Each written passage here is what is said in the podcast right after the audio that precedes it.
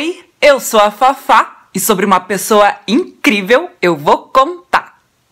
Era uma vez, em Damasco, na Síria, uma menina chamada Yusra Mardini. Ela levava uma vida normal com seus pais e sua irmã Sara. As duas irmãs eram nadadoras e treinavam todos os dias com o seu pai. Mas a Síria está em guerra e um dia, uma bomba foi lançada na piscina onde elas treinavam. Não, não, nem a Yusra, nem a sua irmã estavam lá na hora. Ufa! Só que pouco tempo depois, a sua casa também foi bombardeada. De repente, Yusra e sua família não tinham mais nada, nem lugar para viver. Foi então que em 2015 decidiram fugir do país. Eles sabiam que a Alemanha era um lugar legal para nadadores e resolveram ir para lá. Só que a jornada seria longa e muito difícil.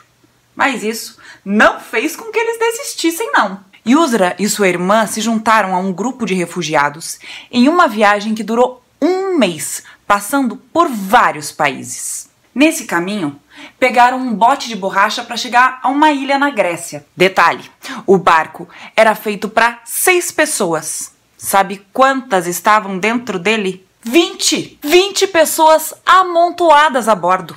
E de repente o motor quebrou. Mais que rapidamente, Yusra, Sara e mais uma ou duas pessoas, as únicas que sabiam nadar dentro daquele bote, pularam para a água e, batendo pernas, nadaram arrastando e empurrando o bote cheio de gente por mais de três horas, até que finalmente alcançaram a costa. E assim salvaram a vida de todos. Conseguiram então chegar em Berlim, na Alemanha, e seus pais também fugiram da Síria para lá. Assim que chegou no novo país, ela perguntou: Onde tem uma piscina?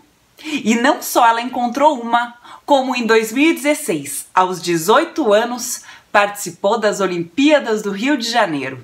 Yusra foi uma dos 10 atletas que fizeram parte do primeiro time de refugiados nos Jogos Olímpicos. Yusra Mardini disse, abre aspas, eu quero representar todos os refugiados para mostrar a todos que depois da dor, depois da tempestade, vem a calmaria. Eu quero inspirá-los a fazer algo bom de suas vidas.